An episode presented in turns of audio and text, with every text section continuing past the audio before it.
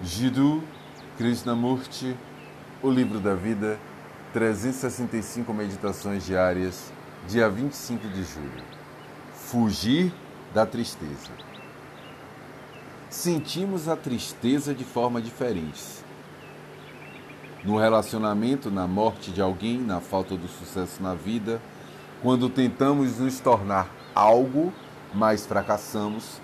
Além disso, há o problema da tristeza que afeta o aspecto físico, doenças, cegueira, incapacidade, paralisia.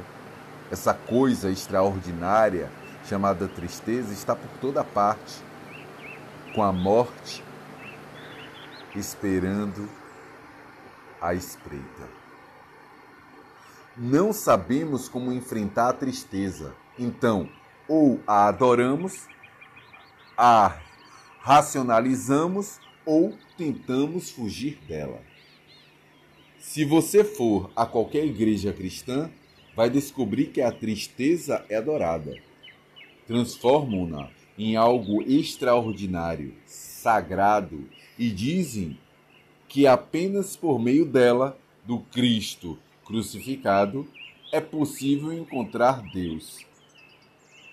No Oriente, eles têm suas próprias formas de evasão, outras maneiras de evitar a tristeza.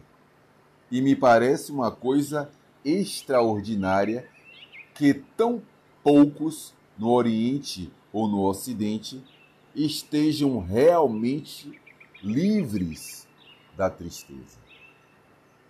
Seria maravilhoso se no processo de escuta sem sentimentalismo, conseguíssemos realmente entender a tristeza e nos tornar totalmente livres dela. Porque dessa maneira não haveria autoengano, ilusões, ansiedades, medo, e o cérebro poderia funcionar de forma clara, intensa, lógica e então, talvez, conseguiríamos saber o que é o amor.